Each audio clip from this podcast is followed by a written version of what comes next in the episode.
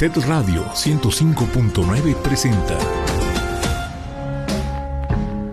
¿Sientes la brisa? ¿Escuchas esas vocecitas? Adéntrate en el bosque. Un programa de literatura infantil y juvenil. Tu guía para descubrir historias donde podemos ser otros. La ruta embotellada, el encandilamiento, la vida que buscabas, cada día un dragón, el hilo rojo flojo, el hilo rojo tenso, el júbilo del canto, un rayo y un rayón. Ayer estuvo bien estaba casi lleno.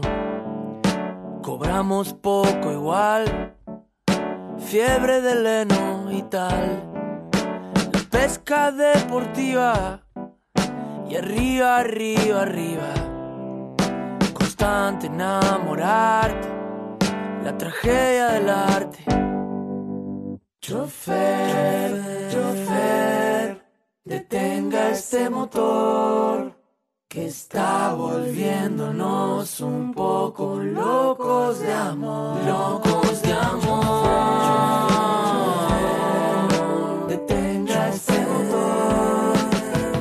Volviéndonos un poco locos de amor.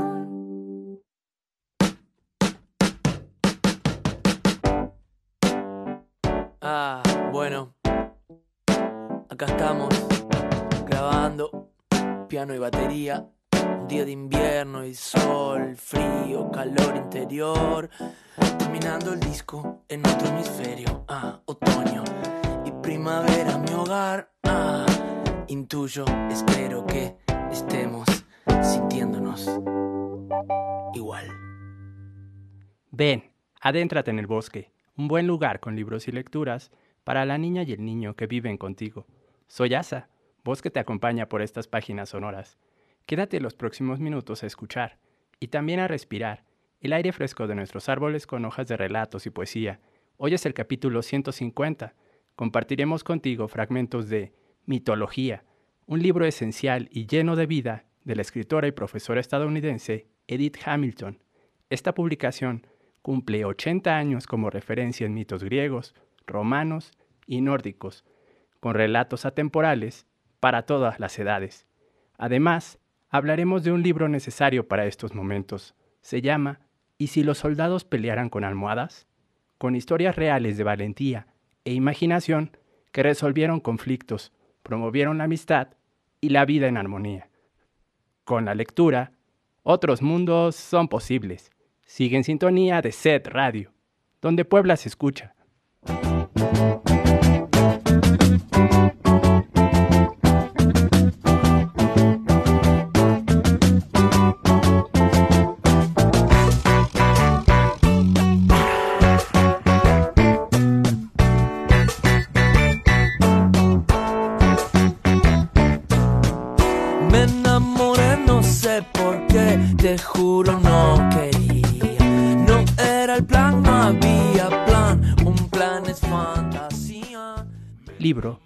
¿Y si los soldados pelearan con almohadas?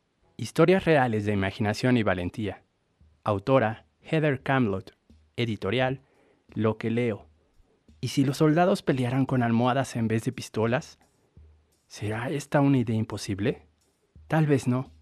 Durante la Segunda Guerra Mundial, el soldado Desmond II se rehusó, se negó a portar armas debido a sus creencias religiosas, pero gracias a sus muchos actos de valentía como doctor, le fue otorgada la Medalla de Honor del Congreso de los Estados Unidos al terminar ese conflicto bélico.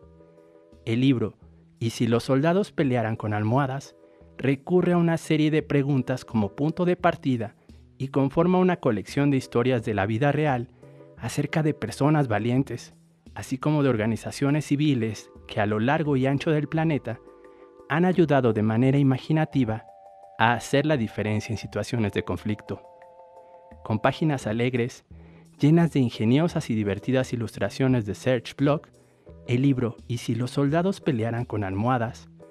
es una mirada única sobre cómo lo aparentemente imposible, en realidad, sí se puede hacer verdad. ¿A dónde te lleva tu imaginación? Quizá te imagines viajando en el tiempo, lanzándote en un cohete rumbo al, al espacio exterior o luchando contra los supervillanos con superpoderes. Pero, ¿qué pasaría si tu imaginación también pudiera ayudarte a inventar soluciones para las crisis que vive nuestro mundo real, como las guerras, la hambruna, las violaciones a los derechos humanos? ¿Te suena esto imposible? ¿Y si lo imposible en realidad fuera posible? Cuando nos hacemos preguntas grandes y fantásticas, podemos descubrir nuevas formas de cambiar y mejorar el mundo.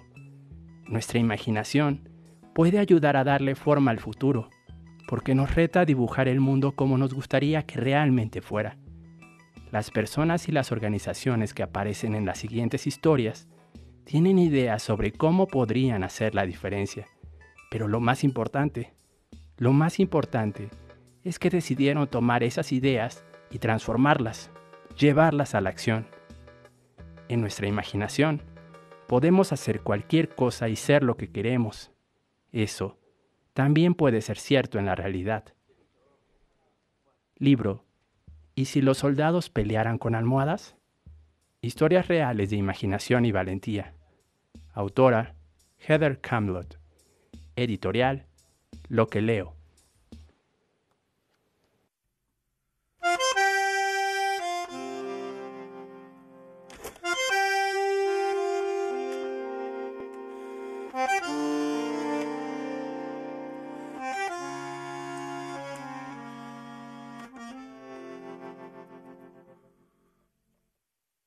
Crece desde el pie, musiquita crece desde el pie. Uno, dos y tres, derechita crece desde el pie. Crece la pared, por hiladas crece la pared. Crece desde el pie, amurallada crece desde el pie. Dentro de su lata la mata crece desde el pie. Crece desde el pie, la fogata crece desde el pie.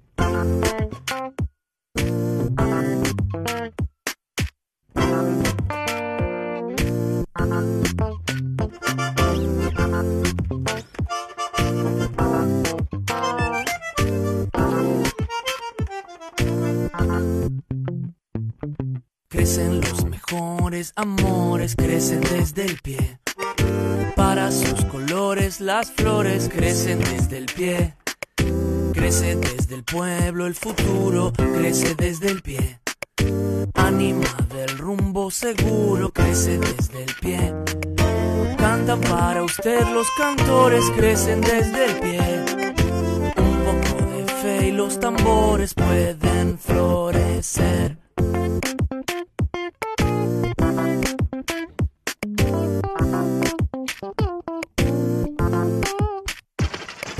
Crece desde el pie, la mañana crece desde el pie.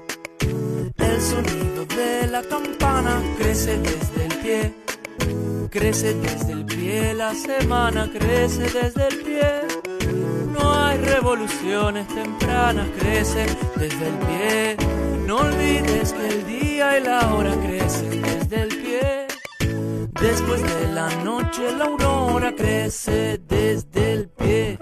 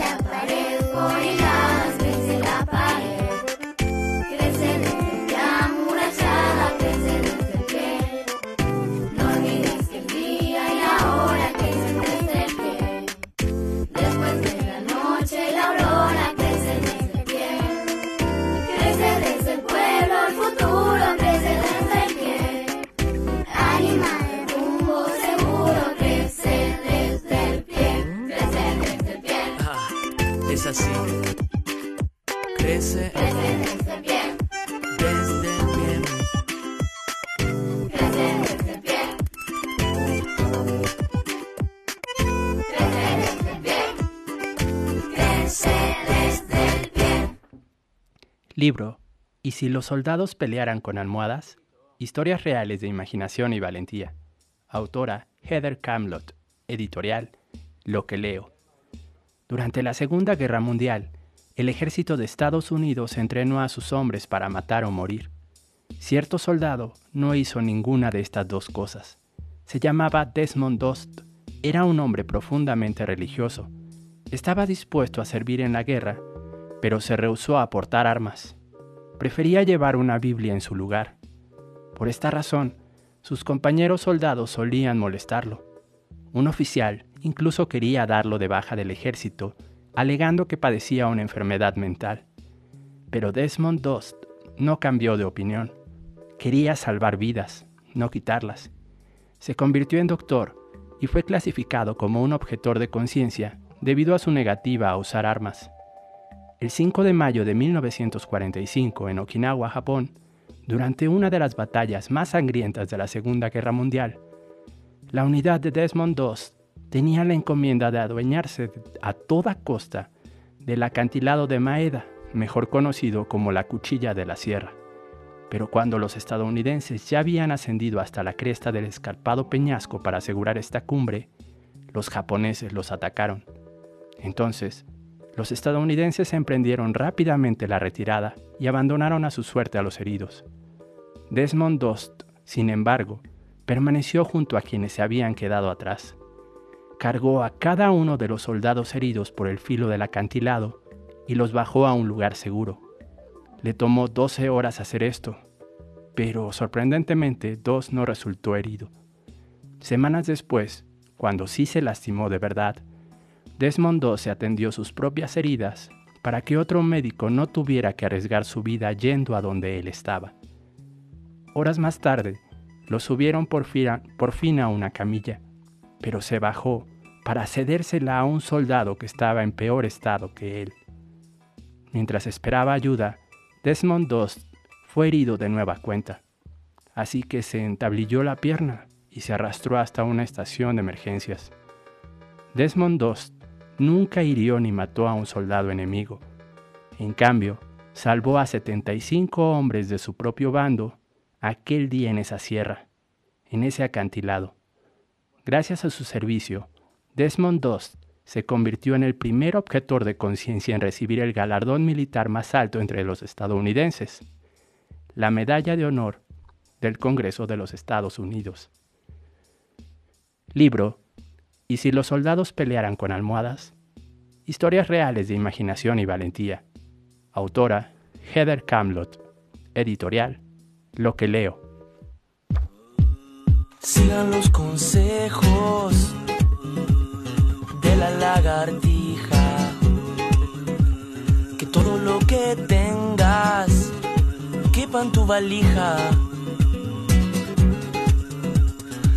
La ventanilla van las estaciones.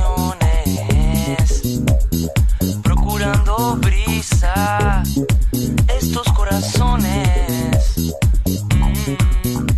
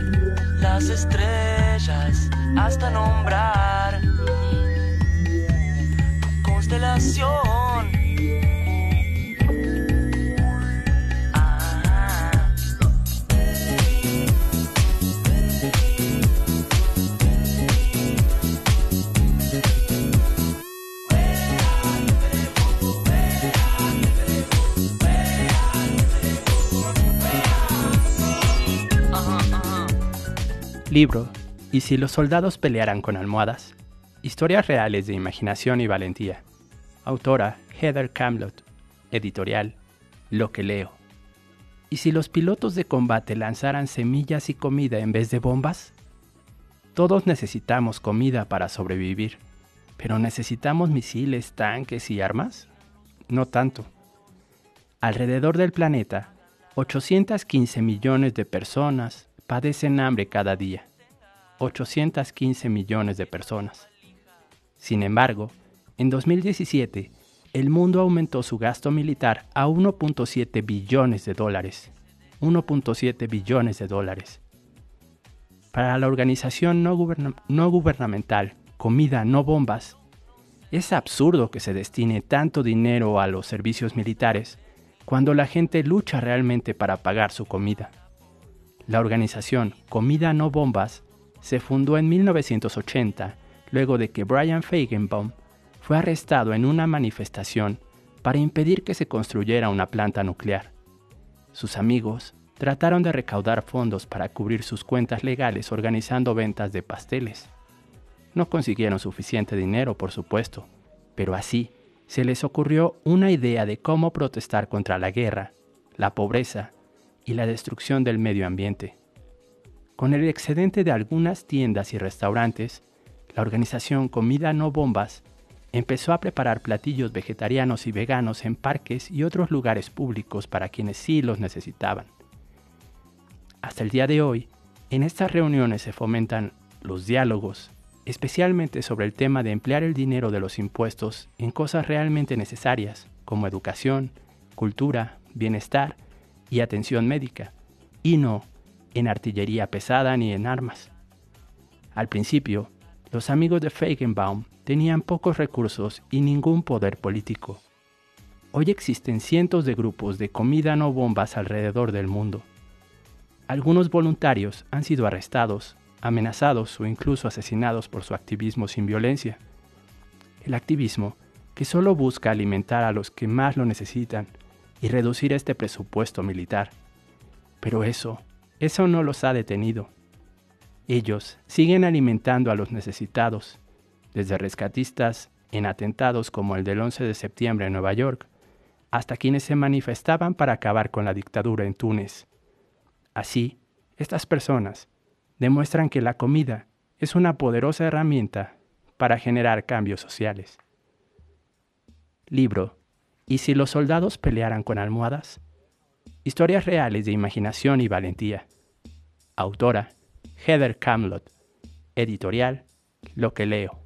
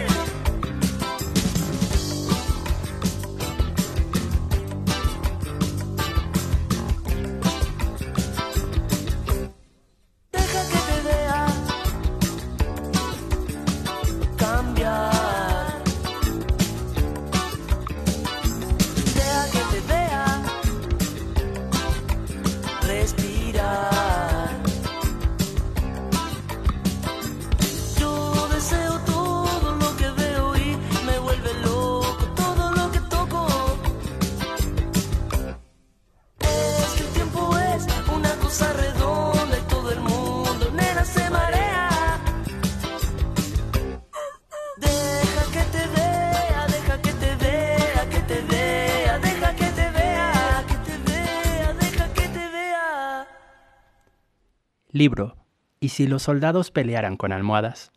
Historias reales de imaginación y valentía. Autora Heather Camlott. Editorial Lo que leo. ¿Y si los cañones y lanzacohetes dispararan pelotas de ping-pong en vez de balas y misiles?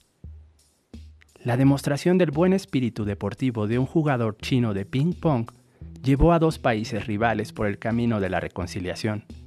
Demos la bienvenida a la diplomacia del ping-pong. Los equipos chino y estadounidense de ping-pong estaban un día en Nagoya, Japón, para el Campeonato Mundial de Tenis de Mesa de 1971. China y Estados Unidos habían estado en malos términos durante dos décadas pero ambos países querían arreglar esa situación. No obstante, los jugadores chinos habían recibido instrucciones de no socializar con sus rivales estadounidenses.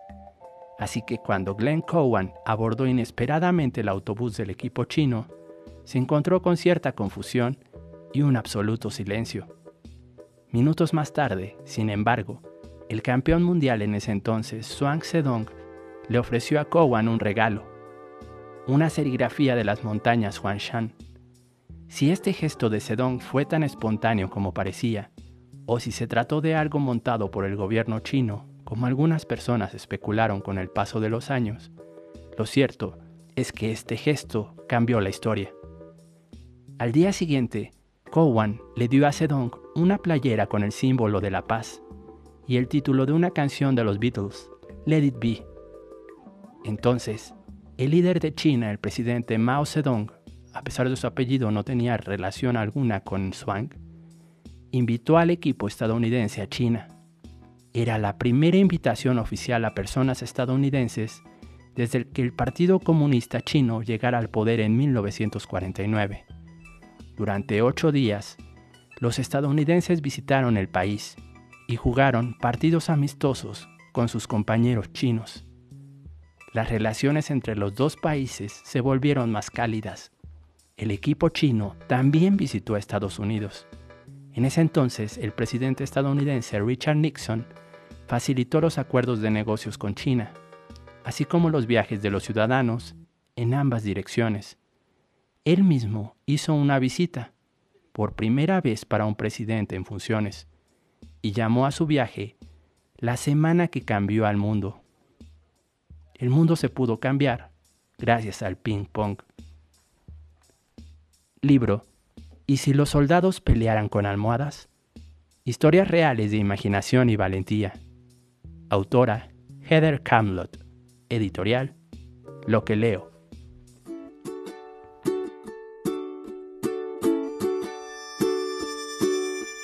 Agua de fuego, baba del diablo, corre caballo blanco. Rojo caballo mi corazón cruzando el Rubicón.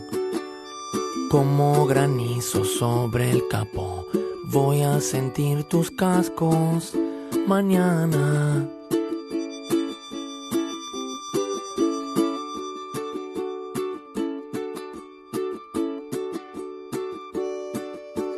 Vamos frotando un fósforo por la noche toda la vida escudriñando el brillo, cabello suelto, tensa la brida.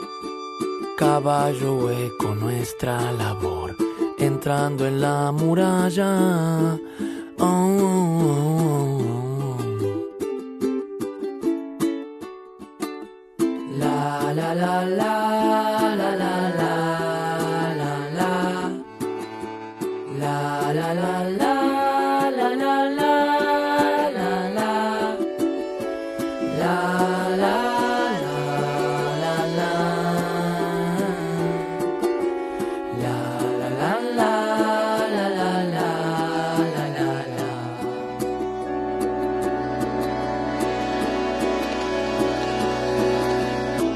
fin me reencontré con mi nombre en el aquelarre. Bodas de fuego y sueño, ahora es tiempo caballo arre. Caballo rojo mi corazón, cruzando el murallón.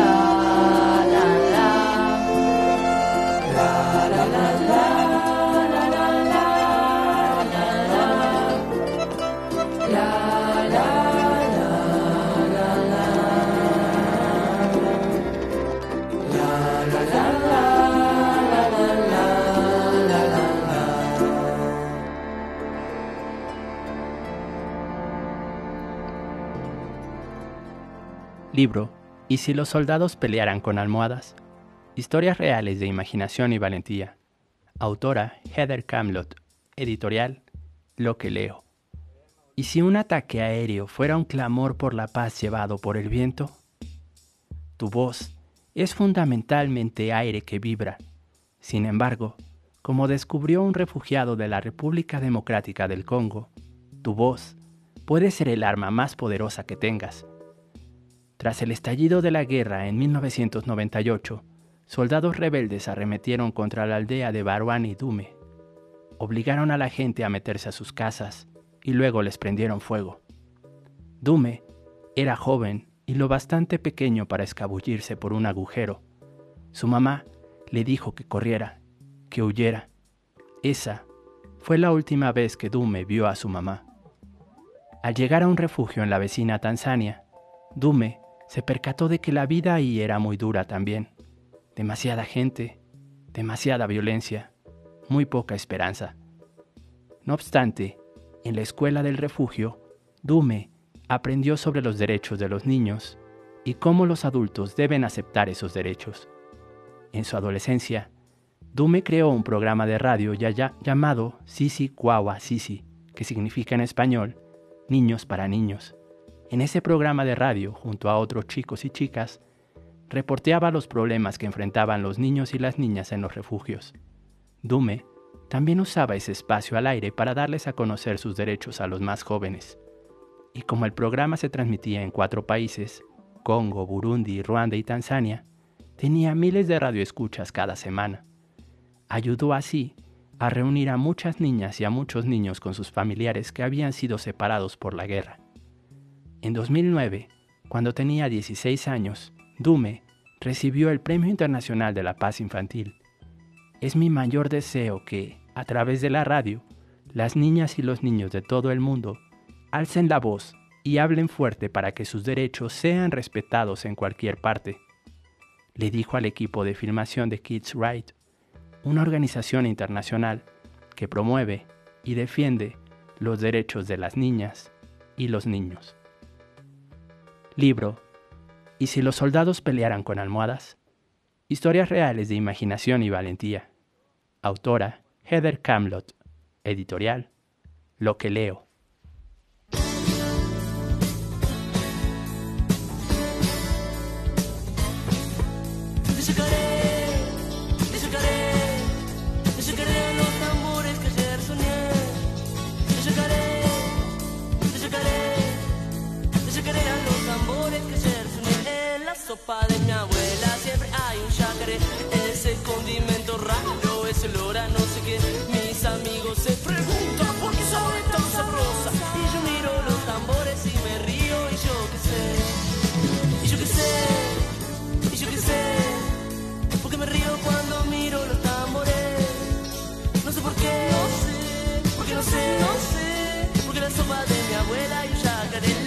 De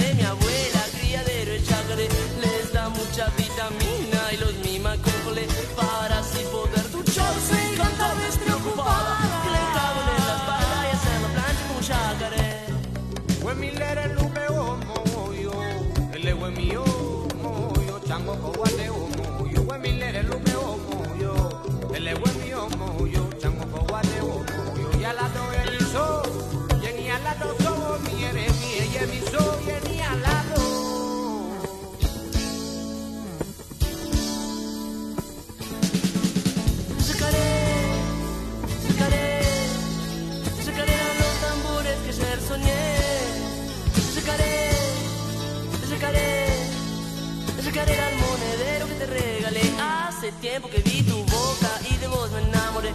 Me recuerda la de mi abuela y su sopa de chacaré.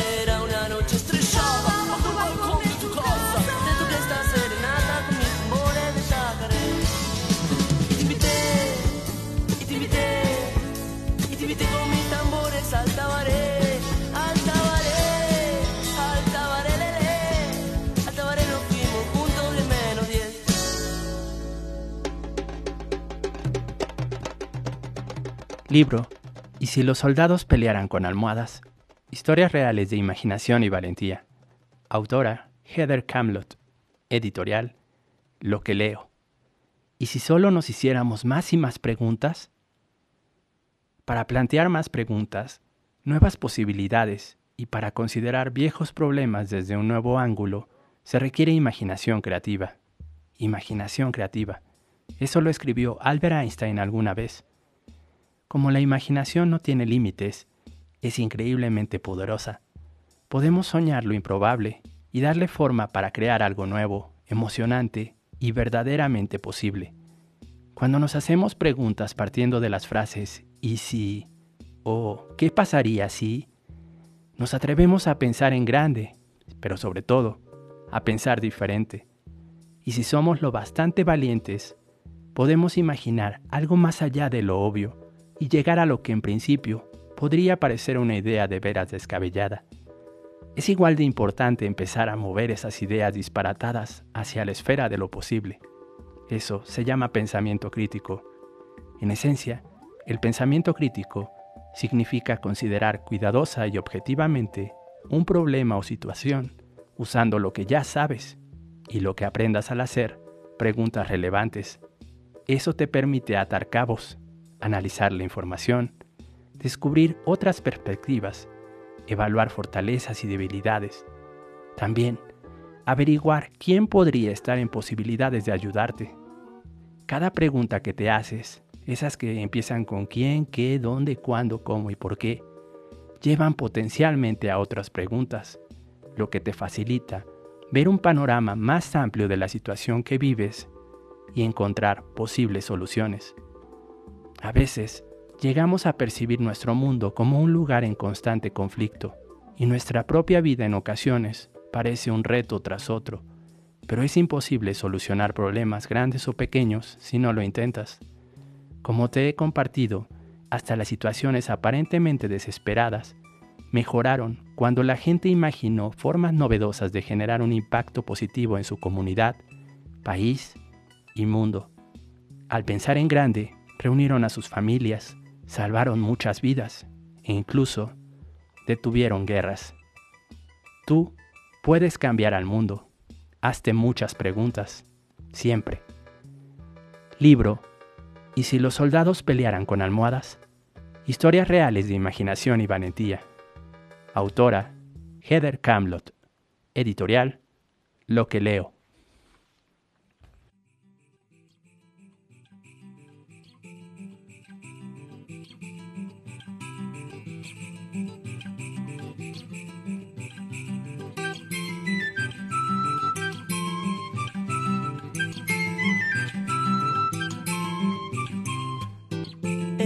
Vamos al cine de las sábanas blancas a correr por los jardines de la reina Mab.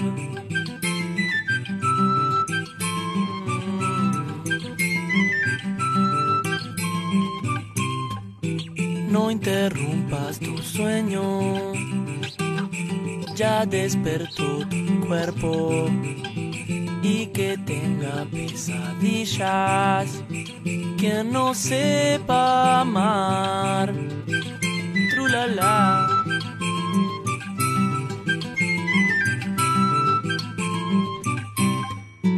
Recorriendo en un bote el lago de los cines.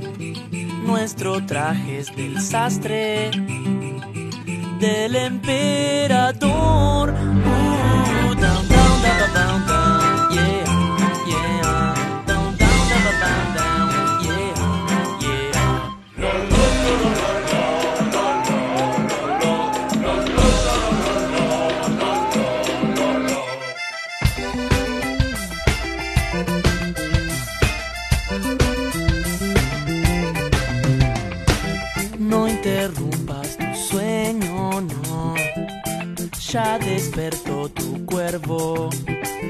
y que tenga pesadillas, quien no sepa amar.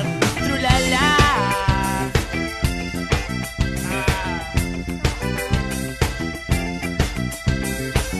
Recorriendo en un bote el lago de los cines, nuestro traje es desastre. Seguimos en El Bosque, revista de literatura infantil y juvenil de SED Radio. Es un honor platicar esta mañana con Gwendolyn Perla. Ella es directora de Perla Ediciones. Buenos días, Gwendolyn, ¿cómo estás? Hola, muy buenos días, muy bien, ¿y tú? Muy bien, muchas gracias por aceptar la invitación y platicar con nosotros. Hoy estamos celebrando las primeras 150 emisiones del programa y como decía hace un rato, es un verdadero honor y placer platicar contigo porque aquí en el bosque creemos que el mejor libro editado el año pasado en México es Mitología, la versión ilustrada a cargo de Edith Hamilton. Cuéntanos un Wow. poquito cómo decidieron en Perla publicar este libro en México. Eh, bueno, por principio, por supuesto, el honor es mío. Muchas gracias por la invitación. Y lo que pasa con, con Mitología de Edith Hamilton, como con el resto de los libros que componen la oferta editorial de Perla Ediciones, Ajá. es que es lo que nosotros llamamos o lo que se conoce como un rescate editorial. Entonces, por principio, el libro de Edith Hamilton es un gran clásico eh, que ha iluminado a muchísimas generaciones de lectores este, en todo el mundo y era para mí pues francamente escandaloso, ¿no? Que el libro no estuviera disponible en español eh, y, ni en México, pues. Entonces, eh, al estar, ese libro yo ya lo conocía de hace mucho tiempo Ajá. y cuando pues se echó a andar la editorial y se convirtió en una realidad, yo sabía que ese era uno de los objetivos, reeditar mitología de Hamilton. Y en la pesquisa, ya este, en 2022 o 21, Ajá. eh, tropezamos con la versión ilustrada, ¿no? Sí. Y pues nos enamoramos de las ilustraciones de Jim Tierney Ujú. y así es como nace mitología en Perla Ediciones, así que nada, nada muy chismoso pero lindo. Claro. Oye, ¿cuál es la importancia de estos relatos atemporales que pueden ser leídos por personas de todas las edades? Porque incluye mitos griegos, romanos y nórdicos.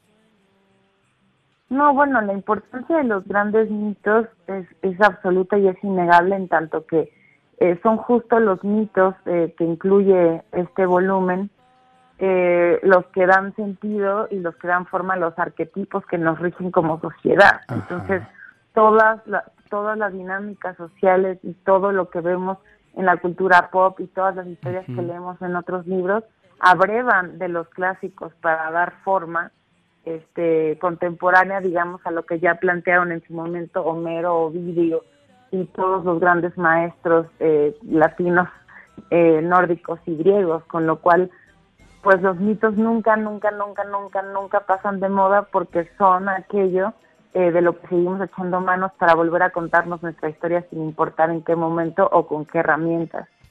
Por supuesto. ¿Nos quieres platicar un poco qué incluye esta edición ilustrada de mitología de la profesora, investigadora y autora norteamericana Edith Hamilton? Porque hay personajes sobresalientes, entre ellas muchas mujeres. Sí, pues es un libro muy rico, muy completo, muy precioso.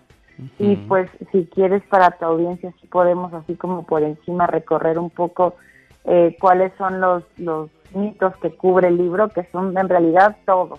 Esta nada más es como la punta del iceberg porque Exacto. de, de- de este libro hay que ir a los clásicos, pero este libro es una gran introducción, ya que lo que hace Carmen Aranda es, Carmen Aranda es la traductora, perdón, lo que hace Edith Hamilton es cifrar y parafrasear los grandes mitos eh, en un idioma, digamos, más accesible para que la gente ya no les tenga miedo a los clásicos. Entonces, eh, pues primero comen- comenzamos con los dioses, la creación y los primeros héroes. Eh, aquí se tratan, por ejemplo, mitos como los titanes y los doce grandes del Olimpo, los dioses de las aguas, el inframundo, los dioses menores, los dioses romanos. Luego, ¿quiénes son los dos grandes dioses de la tierra, Demeter y Cenizo? Eh, la creación del mundo de la humanidad y luego tenemos la historia increíble de Europa, el cíclope eh, Polifemo, Narciso, Jacinto y Adonis, por ejemplo. En la segunda parte tenemos relatos de amor y aventuras que son preciosos. Obviamente abre esa sección del mito de Cupido y Psique. Y luego tenemos estos breves relatos de enamorados, entre los cuales puedo mencionar aquí mis favoritos, que son Pigmalión y Galatea, eh, Baucis y Filemón, y Alfeo y Aretusa. Eh, la búsqueda del vellocinio de oro es otro capítulo, que es precioso. Y luego tenemos las grandes aventuras de Saetón, Pegaso y Belerofontes, Otto y Efialtes y Dédalo. La tercera parte tiene los grandes héroes anteriores a la guerra de Troya, porque claro, pensamos en Homero y pensamos en todo cuanto eh, todo cuanto nos cuenta en la Iliada y la Odisea, y allí el arranque es la guerra de Troya, ¿no? Por los últimos 10 días. Y aquí nos vamos hacia atrás, entonces nos cuenta los preciosos mitos de Perseo, Teseo, Hércules y Atalanta. En la parte 4 tenemos los héroes de la guerra de Troya, allí sí todos los que conocemos, pero contados de forma muy preciosa. Luego, eh, las grandes familias de la mitología, y conocemos, nos metemos hasta la cocina de la casa de Atreo, la casa real de Tebas, la casa real de Atenas. Luego acá tenemos en la sexta parte los mitos menores, eh, Midas, Esculapio, Glauco y Escila, Ericitón, los mitos breves. Esa, esa sección se lee de volada y es súper emocionante. Muy emocionante, sí. Eh, y finalmente, y hay que ser, hay que ser eh, honestos, tienes la parte 7, allí donde nos cuenta los mitos nórdicos, donde están la gran leyenda eh, eh, de los países nórdicos, que es Signy Sigurd, que es como el gran mito eh, nórdico de la historia. Luego tienes la creación, los mitos de la creación nórdica y la sabiduría nórdica. Y lo que hay que decir es que efectivamente el libro es muy desigual porque la parte de los nórdicos es muy pequeñita en comparación con la de los griegos y los latinos. Pero bueno, es un gran punto de partida y después acá tenemos pues 10 preciosísimas láminas de Gintieni y un montón de viñetas que nos acompañan a lo largo de todo el libro. Por supuesto. Los primeros héroes, Prometeo e Io. Los materiales para este relato se han tomado de dos poetas, el griego Esquilo y el romano Ovidio, a los que separan 450 años, y aún más sus dones y temperamentos. Son las mejores fuentes para la historia. Es fácil distinguir las partes que narra cada uno. Esquilo es grave y directo, Ovidio es- ligero y divertido. El toque sobre las mentiras de los amantes es característico de Ovidio, como también la breve historia sobre la siringa. En aquellos días en que Prometeo acababa de dar el fuego a los hombres, y cuando fue atado por primera vez a la roca en el Cáucaso, tuvo una extraña visita. Una despistada criatura voladora subió con torpeza por los acantilados y las rocas hasta donde él se encontraba. Parecía una ternerita, pero hablaba como una niña que se hubiera vuelto loca de pena. Al ver a Prometeo, la ternerita se detuvo en seco y gritó, Esto que veo, una figura golpeada por la tormenta, atada a una roca. ¿Hiciste algo mal? ¿Es este tu castigo? ¿Dónde estoy? Habla a una viajera náufraga. Ya basta. Ya he sufrido bastantes penas. Mi errar, mi largo errar. Sin embargo, no he encontrado lugar. ¿Dónde dejar mi sufrimiento? Soy una mujer que te habla, aunque lleve cuernos mi cabeza. Este es un fragmento que aparece en mitología. Hay comentarios muy ilustrativos por parte de Edith Hamilton que nos ayudan a adentrarnos en las historias tanto de los autores como de los personajes que nos está comentando. Eso creo que es muy valioso, Wendolin, ¿verdad? Ay, sí, ¿qué te puedo decir? Es un libro precioso. ¿Dónde podemos encontrarlo? Porque hay dos ediciones, esta versión ilustrada de la que hemos estado platicando con unas láminas realmente fabulosas y otra versión, digamos, más clásica. Sí, eh, tenemos las dos ediciones en Perla Ediciones, pues yo los invito a que nos visiten en perlaediciones.com, donde además de encontrar tanto la edición ilustrada como la versión sin ilustrar, porque hay gente que la prefiere más sobria, digamos. Eh, van a encontrar pues el resto de los libros de nuestro catálogo, que espero les gusten y los entusiasmen. Tenemos envíos gratis a partir de un mo- monto mínimo, este no lo recuerdo ahora, pero pueden pedir tote bags y postales. Tenemos una libreta padrísima de Alfred Hitchcock. Y si no les gusta hacer compras en línea, pese a que nuestro envío es inmediato, eh, pueden encontrar nuestros libros en todas las librerías del país. Así que pueden correr a su librería favorita y pedirlo y llevárselo a su casita y comenzar a disfrutarlo hoy mismo. Claro que sí, hay, hay siempre bastantes opciones para acercarse a los libros de Perla Ediciones, que sin lugar a, duda- a dudas eh, ha sorprendido al mercado en México durante los últimos años. Desafortunadamente con la pandemia ha habido ciertas situaciones que todos hemos vivido, incluido el mundo editorial, pero el trabajo que realizan en Perla Ediciones es realmente de, de- de destacar, sobre todo por esto que mencionabas, Gwendolyn, el rescate de libros que ya no se podían leer en español y mucho menos conseguirse en México. Sí, este, pues esa es la vocación de la editorial, ¿no? Todas las editoriales están obsesionadas con la coyuntura y con lo que está saliendo y con lo que está por salir y con lo que va a explotar. Y a mí siempre me ha gustado mirar hacia atrás en vez de pensar hacia adelante.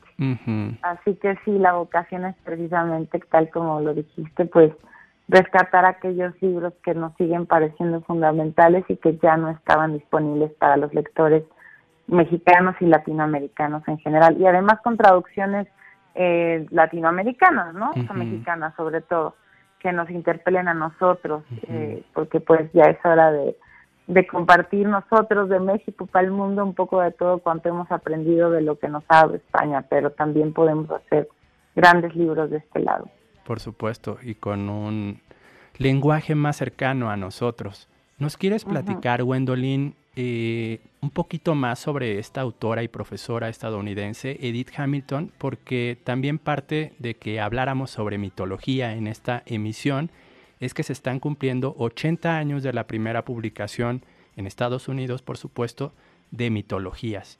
En, el inicio, la autora nos dice, mi esperanza es que aquellos que no conocen los clásicos y los mitos adquieran con este libro no solo un conocimiento de los mitos mismos, sino una pequeña idea de cómo eran los autores que los narraron y que han demostrado ser, al menos durante dos mil años, inmortales. Platícanos un poco sobre Edith Hamilton, Gwendolyn. Sí, bueno, en realidad no hay mucho que decir porque eh, su semblanza siempre en cualquier lado es muy breve. De hecho, estuvimos buscando bastantes fuentes y no, no había mucho más. Edith Hamilton es una profesora, como tú decías, académica gringa que nació en Alemania, pero era estadounidense. Y toda su vida la dedicó a la difusión de la cultura helenística, toda la vida. Y al retirarse, ella decide eh, ¿Y por qué no pongo en términos accesibles para todo el mundo todo cuanto yo sé? Porque yo le he dedicado toda mi vida a la cultura griega y helenística. Entonces ella se vuelca sobre su labor escritural. Su libro más, el libro más definitivo y más contundente y más conocido, sin lugar a dudas, es Mitología, eh, pero tiene muchos otros libros. El Camino de los Griegos, El Camino de los Romanos, El Eco de Grecia y varios más y el, el, el punto más este, alto de su carrera es cuando le es concedida en 1957 eh, la más alta recompensa de Grecia, que es la Cruz de Oro de la Orden de la Gracia. Entonces es una mujer que dedicó su vida entera a la investigación, a la sistematización, a la lectura, a la, a la pasión y, y a desentrañar los misterios y las leyendas griegas y helénicas eh, para poder compartirlas con un público más joven o con un público menos experimentado, digamos, y que al final pues este, cumplió un sueño para cualquier persona que se vuelca sobre esta cultura, que es recibir precisamente eh, la Cruz de Oro de la Orden de la Gracia. Entonces, no hay mucho más, ¿no? Me gustaría poder contar por ahí un chisme, alguna nota rompedora, pero no. no te preocupes, está fantástico con lo que nos has compartido. En general, se cree que las mitologías griega y romana nos muestran cómo pensaba y sentía la raza humana en esos tiempos. A través de ellas, según este punto de vista, podemos desandar el camino desde el hombre civilizado que vive lejos de la naturaleza hasta aquel que vivía en comunidad y en estrecho contacto con lo natural. El verdadero interés de los mitos es que nos guían hasta un tiempo en que el mundo era más nuevo y la gente, la gente se sentía conectada con la tierra, con los árboles, los mares, las flores y los montes, de una forma muy distinta a como nos podemos sentir en la actualidad. Mientras las historias iban cobrando forma, se nos da a entender, todavía no estaba claramente delimitado qué era lo real y qué lo irreal. La imaginación se hallaba vivamente despierta, sin los condicionantes de la razón, así que cualquiera podía ver en un bosque, entre los árboles, una ninfa volando, o el rostro de una náyade en las profundidades del estanque cristalino sobre el que se había inclinado para beber. La perspectiva de retroceder hasta este delicioso estado se extiende a casi cualquier escritor que trate la mitología clásica, sobre todo a los poetas. En ese tiempo infinitamente remoto, el hombre primitivo podía observar a Proteo surgiendo de los mares, o al viejo Tritón soplando su cuerno enguirnaldado. Y por un momento podemos captar, a través de los mitos que construyó, un destello de la extraña y maravillosa animación de aquel mundo. Basta un muy breve repaso a las costumbres de los pueblos bárbaros de todas partes en todas las épocas para hacer estallar esa romántica burbuja. Esto es parte de la introducción de Mitología de Edith Hamilton publicado por Perla Ediciones. Nuevamente recordamos que, que nos parece un libro fantástico, la versión ilustrada consideramos que es el mejor libro editado y publicado en México el año pasado y les hacemos la invitación para que si tienen la posibilidad lo adquieran. Es un libro atemporal, un libro que consideramos también debería estar en toda biblioteca personal. Wendolin, ¿algo más que quieras comentarnos? Ay, pues estoy muy conmovida y agradecida por el cariño que le tienes al libro. Muchas gracias. Muchas Este, gracias. Es un honor para nosotros estar acá en tu programa.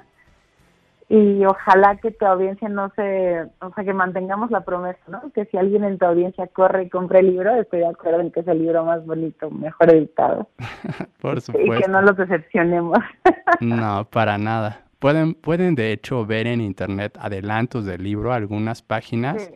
y se van a sentir de inmediato, igual como nos sentimos nosotros, nosotros, prendados. Porque no es solo la parte gráfica o visual, que, que por supuesto es potentísima, es muy, muy poderosa, sino el texto, la forma en Sí, la que la maestra. Edith Hamilton nos va contando los mitos y nos va haciendo los comentarios es realmente deliciosa. Es un libro para todas las edades, por supuesto. Es quizá también uno de esos libros que podemos compartir con, los, con las más pequeñas, con los más pequeños, antes de ir a dormir Claro. y que, como bien mencionabas, Gwendolyn, nos sirve de introducción a los grandes mitos, los grandes mitos que dan forma a esto que, mencionabas con mucha precisión, los mitos que originan los arquetipos que vivimos hasta hoy en día, dos mil años después de, de cuando surgieron estas historias. Ha sido un verdadero honor y placer platicar contigo esta mañana aquí en el bosque, Gwendolyn.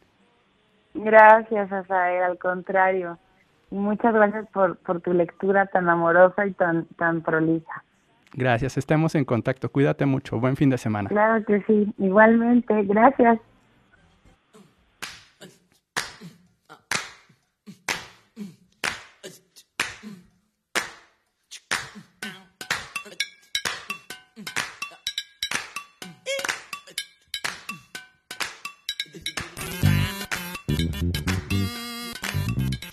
En el programa de hoy presentamos música de Martín Buscaglia, cantautor y multiinstrumentista uruguayo, una, propuesta tan fascinante como diversa.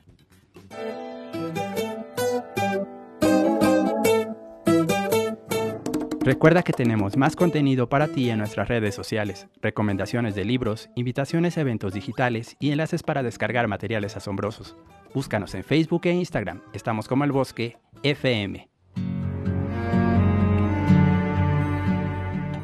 Mil gracias por escuchar. Nos encontraremos de nuevo la próxima semana para hablar sobre Aladino, el genio y la lámpara. En el bosque, todos estamos hechos de historias. Set Radio 105.9 presentó